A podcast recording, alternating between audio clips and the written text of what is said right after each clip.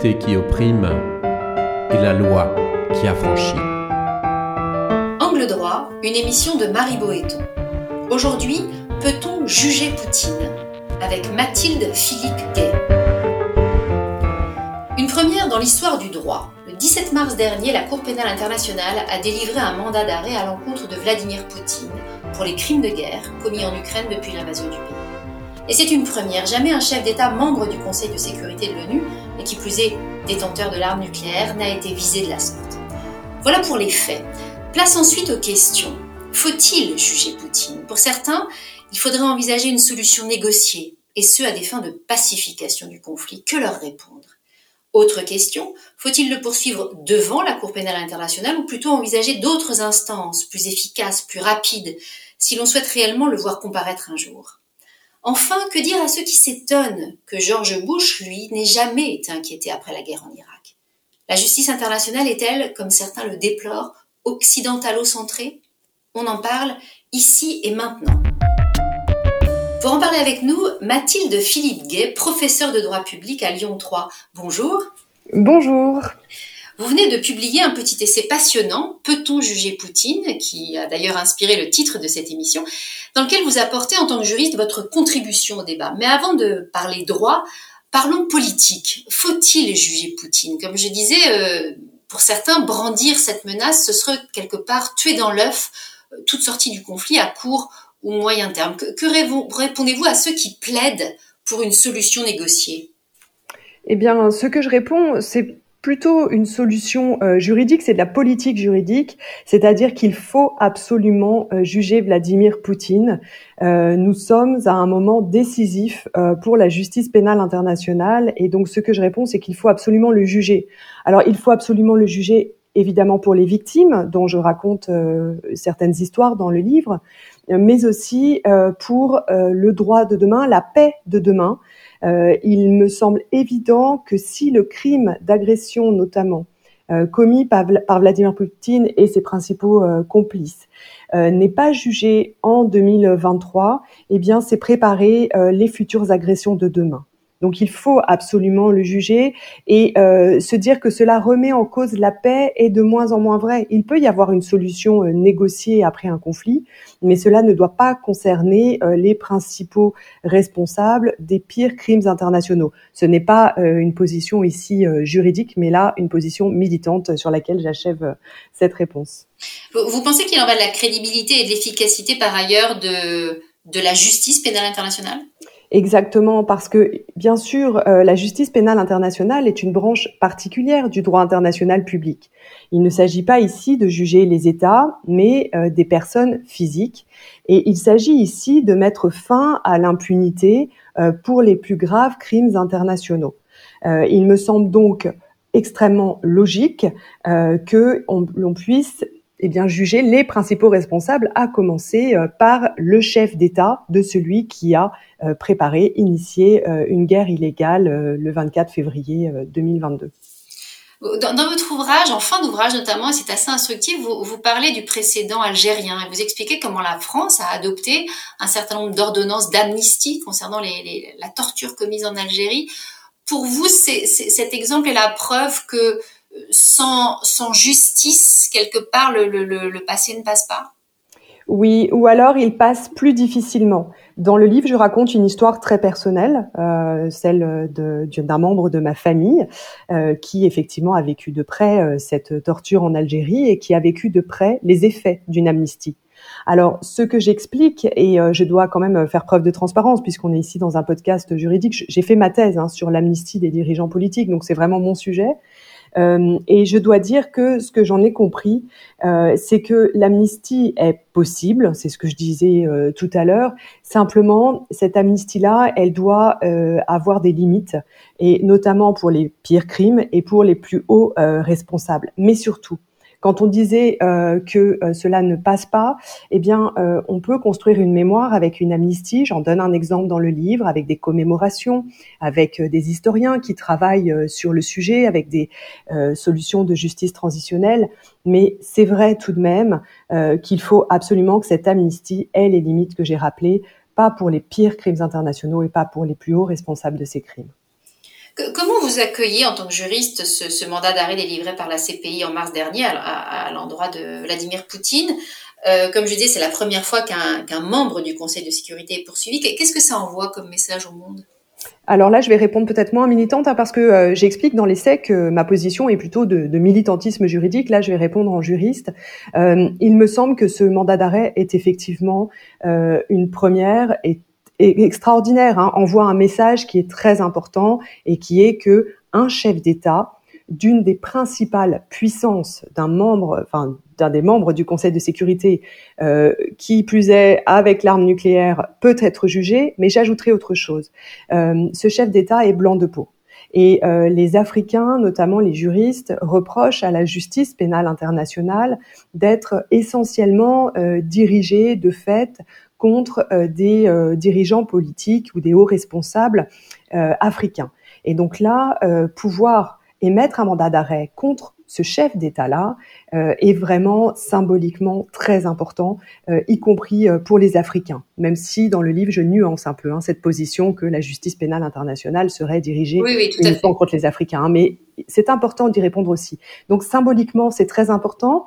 en revanche, dans le livre, je défends une position qui est qu'il faudrait aussi, en complément, euh, un mandat d'arrêt euh, pour le traduire devant une justice, une juridiction pénale spéciale pour le crime d'agression, afin qu'il puisse être jugé plus rapidement. Mais c'est déjà symboliquement très important. On, y reviendra en effet à, ce que vous préconisez. Juste pour finir sur ce mandat d'arrêt, un mandat d'arrêt ne signifie pas arrestation. À quelles conditions Vladimir Poutine pourrait-il être réellement arrêté? On, on imagine bien qu'il ne va pas sortir de Russie. Est-ce que pour qu'il soit arrêté, il faudrait donc qu'il y ait un changement de régime en Russie?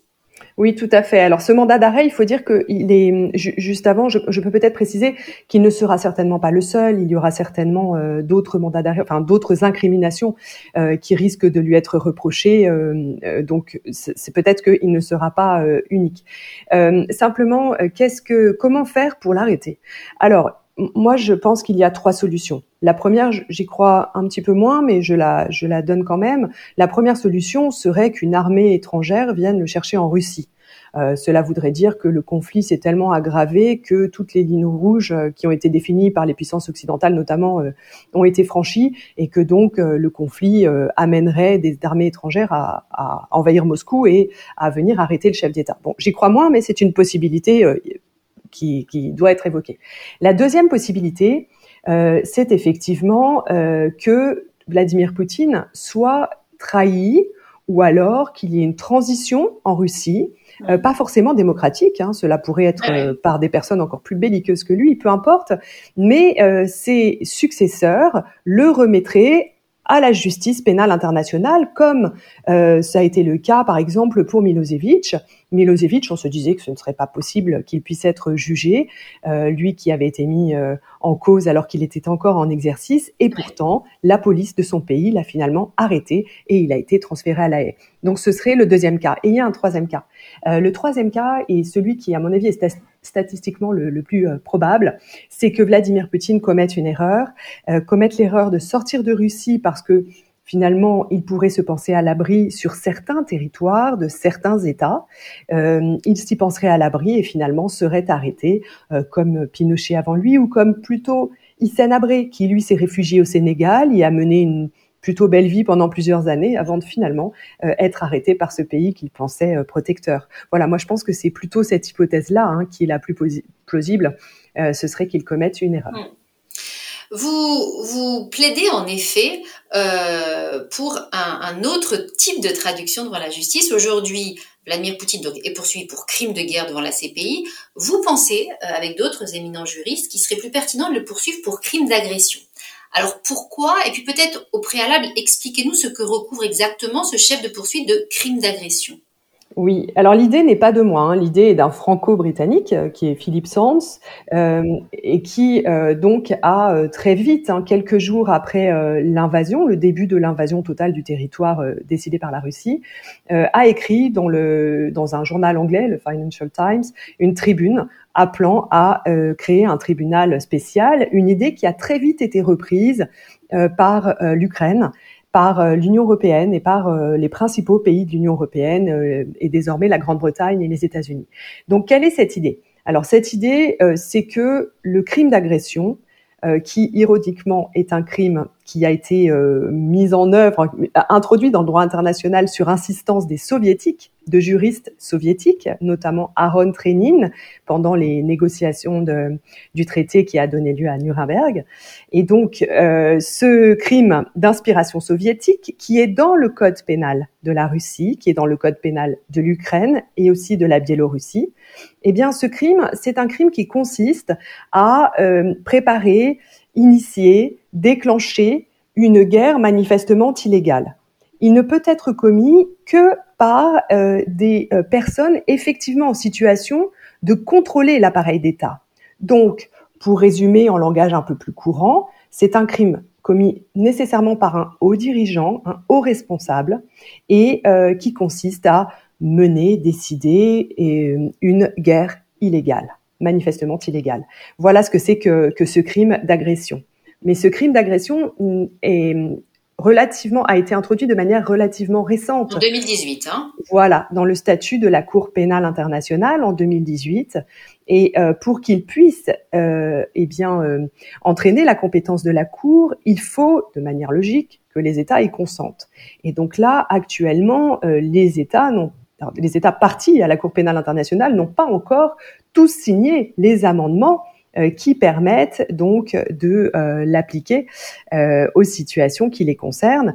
Et la Russie n'est pas partie au statut de la Cour pénale internationale, donc n'a évidemment pas consenti à sa compétence pour le crime d'agression. Quant à l'Ukraine, qui n'a pas non plus signé ni ratifié le statut de la Cour pénale internationale, elle a accepté la compétence de la Cour, mais seulement, c'est seulement possible pour les crimes de guerre, de génocide et contre l'humanité. Donc, il faut un tribunal spécial, complémentaire de la Cour pénale internationale, hein, qui ne serait pas en concurrence, mais bien complémentaire, pour juger plus rapidement les principaux responsables, dont Vladimir Poutine. Euh, et ensuite, il y aurait un procès devant la Cour pénale internationale lorsque, je l'espère au plus vite, euh, le conflit sera terminé ou en voie d'achèvement.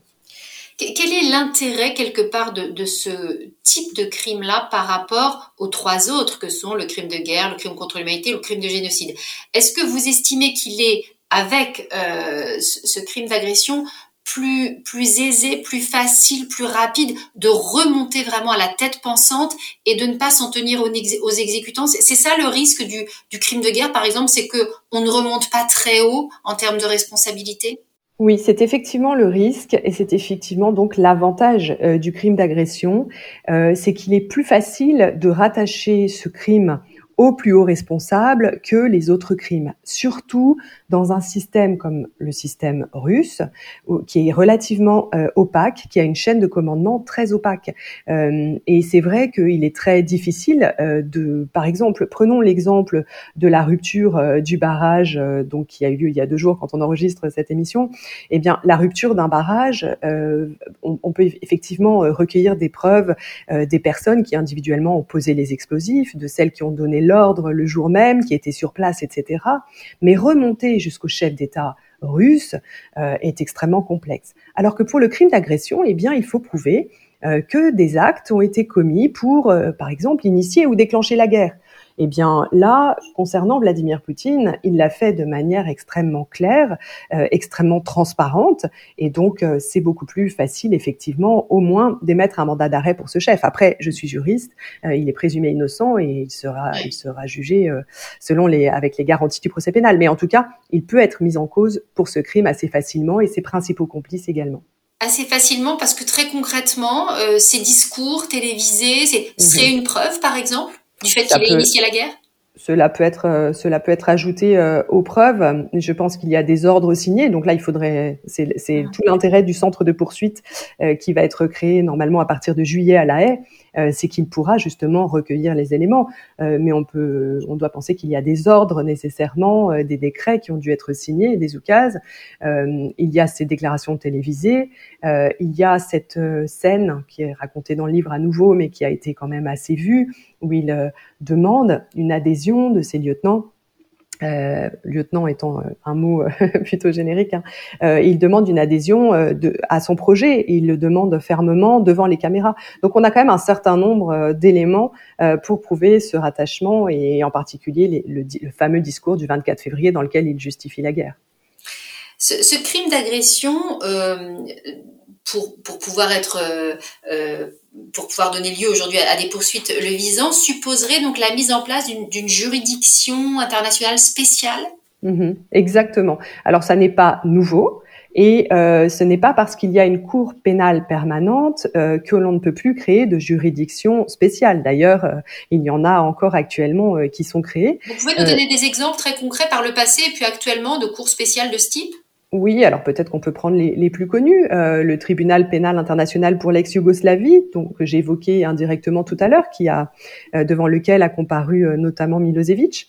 tout à l'heure, j'ai cité Hissène Abré, donc on peut citer la juridiction spéciale qu'il a jugé, euh, ce sont les chambres extraordinaires africaines euh, qui ont été créées euh, donc en partenariat avec avec un accord de l'Union africaine.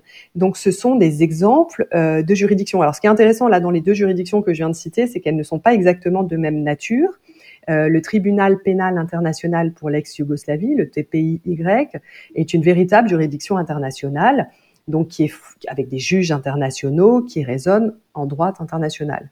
Euh, les chambres africaines extraordinaires, elles, euh, vont plutôt euh, être qualifiées de juridictions hybrides, euh, puisque elles sont intégrées dans le système donc du pays qui l'accueille, avec des éléments qui euh, mixte finalement euh, le droit du pays d'accueil et le droit international, et puis des juges euh, qui peuvent être à la fois internationaux et à la fois nationaux. ce sont des modèles qu'on retrouve aussi au Cambodge, par exemple. Euh, et, au Cambodge, c'est l'ancien chef d'État euh, Khmer qui a été euh, condamné le 22 septembre dernier et qui a, vu sa réclusion criminelle à perpétuité confirmée. Voilà, donc on, ce n'est pas du tout une nouveauté que d'avoir des juridictions pénales spéciales. Et j'ajoute toujours avec ironie, tout à l'heure je disais que le crime d'agression est un crime que les soviétiques ont beaucoup cherché à, introduire en droit international. Eh bien, sachez que la Russie, en tant que membre du Conseil de sécurité de l'Organisation des Nations Unies, mais aussi en tant que membre de l'Assemblée générale de l'Organisation des Nations Unies, a toujours accepté euh, que des juridictions pénales spéciales soient créées et elle a accepté qu'ils puissent juger des officiels euh, qui pourtant d'habitude ont une immunité en droit international et en particulier des chefs d'État. Donc la Russie l'a accepté pour les autres, pour tous les continents. Très concrètement, qu'est-ce qu'il faudrait aujourd'hui? Vous dites l'Ukraine, l'UE, la Grande-Bretagne, les États-Unis, ils sont favorables. Qu'est-ce qu'on qu'est-ce qu'on attend? Qu'est-ce qui manque pour la mise en place d'une telle juridiction? Alors, il manque un accord. Euh, là, les négociations sont en cours et en particulier sur la nature du tribunal. Alors moi, dans le livre que vous avez lu, je plaide pour une véritable juridiction internationale. Il me semble que c'est la seule qui peut, dans le cas de l'Ukraine, euh, être permettre d'éviter l'obstacle que constitue l'immunité d'un chef d'État. Euh, on, on, saurait avec certitude que si dans le statut il est précisé que la qualité officielle de l'accusé n'est pas prise en compte, eh bien à ce moment-là, l'immunité, notamment de Vladimir Poutine, mais de ses principaux euh, complices également, euh, ne pourrait pas être euh, invoqué ou retenu euh, devant cette juridiction. Euh, L'autre possibilité qui est soutenue notamment par les États-Unis, c'est une juridiction hybride, comme celle que j'ai citée tout à l'heure. Et ces juridictions hybrides posent problème, puisque en l'état actuel de la situation, euh, la Russie ne lèverait pas l'immunité de Vladimir Poutine. Donc il faudrait arriver à légitimer cette juridiction suffisamment euh, pour que l'immunité puisse ne pas s'appliquer. Et c'est vrai que ça pose un vrai problème. Voilà, ça, ça risquerait d'exempter euh, les principaux responsables finalement des poursuites. Et pourquoi est-ce que les États-Unis soutiennent cette solution? Eh bien parce qu'ils ont peur que leurs propres euh, responsables politiques puissent être jugés pour crimes d'agression. Je parle de George Bush dans le dans le livre, mais c'est une peur qu'ils ont depuis longtemps. Les, les, pays qui sont favorables à la mise en place d'une telle juridiction sont principalement occidentaux, voire même membres de l'OTAN. Est-ce que ça ne renvoie pas à l'image d'une justice euh, occidentalo-centrée? Euh, Alors c'est un peu vrai euh, et faux à la fois. Euh, c'est vrai, mais euh, il faut quand même se dire que la guerre est européenne et donc il est quand même logique que ce soit essentiellement soit des surtout des États européens hein, qui poussent à la, à la construction de cette juridiction euh, et ses alliés. C'est complètement logique. Euh, je parlais tout à l'heure des, des, chambres africaines extraordinaires. Il était logique que ce soit l'Union africaine et des pays africains qui poussent au jugement d'Issanabré. C'est complètement logique, si vous voulez. Il y a une situation géographique, donc il y a une logique géographique. Mais il est vrai que cela peut donner l'impression, parce qu'il y a une opposition euh, sur les autres continents, l'impression d'une justice, alors potentiellement de vainqueur, ou en tout cas euh, occidentalo-centrée. C'est aussi vrai, mais là encore on peut nuancer en se disant que, en tout cas, la Russie a largement contribué et même la Russie de Vladimir Poutine a largement contribué à construire cette justice pénale internationale qu'on veut leur appliquer aujourd'hui. Euh, je le montre dans le livre, mais je peux donner quelques exemples. Donc, je, je, je, je, le montre dans le livre, mais euh, ça peut être par exemple l'apport de Nicolas II à la construction euh, du droit international humanitaire ou bien de, euh, de training que j'ai cité tout à l'heure. Donc, ça n'est pas non plus extérieur à la Russie. Enfin, je pense qu'il est quand même très important de mettre en place cette juridiction en dépit des critiques, justement parce que si on juge ici euh, le chef d'État de la Russie, eh bien, on pourra en juger sur d'autres continents. Et euh, ce sera un précédent. Ça pourra empêcher les guerres de recolonisation comme euh, peut être aussi qualifiée la guerre d'Ukraine. C'est quand même une guerre qui recolonise. Et en Afrique, en, Amérique du Sud, on sait ce que c'est que la colonisation et on sait ce que c'est qu'une potentielle recolonisation. Et donc, euh, faire en sorte que le crime d'agression euh, soit puni, c'est permettre de poser un précédent pour qu'il le soit aussi à l'avenir si quelqu'un voulait recoloniser sur les autres continents. Pourquoi, euh, sans être trop, trop aride et trop complexe juridiquement, mais pourquoi George Bush n'a-t-il jamais été inquiété? Il y avait un obstacle juridique à ça? Oui, effectivement. Euh, la, première, euh, je, pense déjà que si aujourd'hui nous sommes en train de discuter de la possible euh, mise en cause de Vladimir Poutine pour crime d'agression, c'est, je vais oser le mot grâce, mais ce n'est peut-être pas le bon mot, en partie grâce à ce qui s'est passé en Irak. C'est-à-dire que la guerre d'Irak a vraiment mobilisé les juristes. Elle était, elle aussi, manifestement illégale. Mhm. Et euh, c'est vrai que la mobilisation des, des, mêmes juristes qui finalement se mobilisent encore aujourd'hui a été très importante pour la dénoncer et pour pousser à ce que le crime d'agression soit finalement intégré au statut de la Cour pénale internationale comme le projet euh, existait déjà, hein, mais comme euh, on, le, on le projetait à l'époque. Donc pourquoi est-ce qu'il n'a jamais été inquiété? Eh bien, on était en 2003. Et nous le disions tout à l'heure, les amendements de Kampala, les amendements statut de la Cour pénale internationale euh, qui intègre le crime d'agression formellement hein, à ce statut, eh bien, n'étaient pas encore adoptés. Euh, donc, il a pu y échapper euh, grâce à cela.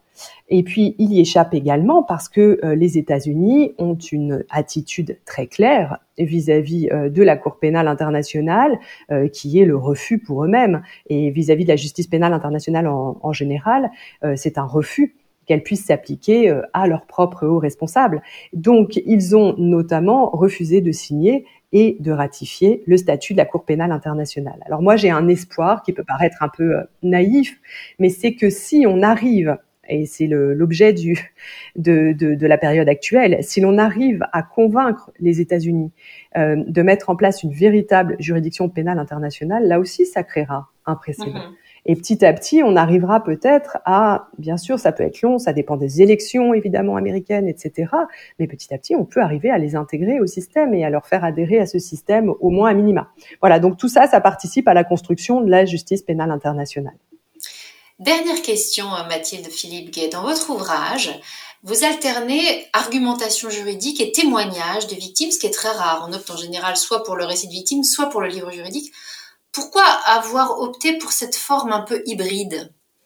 Alors, je, dois dire quand même que j'ai été euh, conseillée justement par Philippe Sanz. Euh, moi, j'avais écrit un guide juridique sur euh, ce tribunal et euh, je lui ai dit que je lui donnais ce guide pour pouvoir convaincre qui il souhaitait en France de l'utilité de créer cette juridiction pénale internationale. Mais il m'a dit non, il faut écrire autrement. Si tu mhm. veux diffuser ton idée, essaye d'écrire autrement. Et c'est cette phrase qui m'a finalement guidée euh, pendant euh, les trois mois où j'ai écrit ce livre nuit et jour et où j'ai été comme euh, voilà comme euh, inspirée. Mhm. C'était vraiment impressionnant. Et il m'a fallu effectivement écrire autrement et j'ai beaucoup apprécié. Je pense que nous juristes devons euh, effectivement diffuser euh, le droit, même si nous devons parfois, moi ça a été un petit peu difficile pour moi, hein, de renoncer au vocabulaire parfois, mm. euh, de simplifier un tout petit peu, quitte à mettre en note et puis à renvoyer à d'autres articles. Mais je pense que nous avons un rôle à jouer. Le droit et la justice en général ne sont pas assez bien compris. Et il faut absolument que nous diffusions ce droit. Et je pense que la forme que j'ai adoptée et qui finalement, bon, j'ai la chance d'avoir des, des, bonnes critiques un peu partout, euh, je pense que eh, cela montre une voie qu'il faut que nous suivions, que d'autres ont fait avant moi, hein, bien sûr, euh, d'autres auteurs d'essais euh, juridiques, euh, mais il faut que nous continuions à diffuser le droit pour éviter euh, ces remises en cause constantes du droit. Il faut que nous nous ouvrions un tout petit peu au grand public. Est-ce que vous avez aussi opté pour cette forme hybride parce que vous estimez quelque part le, droit est trop abstrait ou qu'il ne rend pas forcément compte de l'horreur bien tangible pour le coup de ce qu'ont vécu les victimes? Alors en fait, mon livre euh, est une mise en récit du droit international, mais c'est aussi, euh, j'espère que cela transparaît pour le lecteur, c'est aussi un plaidoyer pour la justice. Mais la justice au sens d'Albert Camus, c'est-à-dire la nécessité de comprendre pourquoi est-ce que l'on juge et pourquoi est-ce qu'il ne faut pas éliminer. Mon premier chapitre est sur l'élimination des chefs d'État et je raconte euh, quels sont euh, les avantages et les inconvénients d'une élimination des chefs d'État et puis évidemment les textes juridiques qui les protègent. Mais c'est vrai euh, qu'il me semble qu'il fallait, enfin moi il m'a fallu écrire ce livre pour essayer d'expliquer pourquoi la justice, pourquoi un jugement quel est l'intérêt de ce jugement? Quel est l'intérêt de la sanction? Quel est l'intérêt de la réparation? Et c'est vrai que la rencontre avec cette victime, à qui j'écris dans le livre, a été déterminante. Et en, pour éviter de trop en dire, parce que cette victime, à qui j'écris, à une petite fille qui a subi l'horreur absolue. Je ne voulais pas, absolument pas faire de, de sensationnalisme ou de voyeurisme. Euh, donc, pour éviter de trop en dire, j'ai choisi de lui écrire, c'est-à-dire qu'à chaque fois que je la rencontrais, je faisais un peu le point sur la rencontre dans une lettre, et ce sont ces lettres que l'on retrouve, euh, qui structurent le livre finalement. Et en écrivant petit à petit ces lettres tout au long de l'écriture du, du, livre, eh bien, j'ai touché du doigt ce que l'on explique, nous, les professeurs de droit aux étudiants, sur l'intérêt de la justice. J'ai compris, en lui expliquant à elle, quel est l'intérêt, non seulement pour une victime, non seulement euh, pour euh, la, la, prévention de la récidive, mais aussi pour l'histoire, pour la mémoire de ce type euh, de jugement. Et j'espère le faire aussi toucher du doigt au lecteur. Tout à fait. Merci beaucoup Mathilde Philippe Gay. Merci à vous. Vous pouvez écouter librement l'émission sur le site internet de Radio Amicus, mais aussi sur toutes les plateformes de streaming. Cette émission a été préparée par Marie Boéton avec à la technique Léobardo Arambo.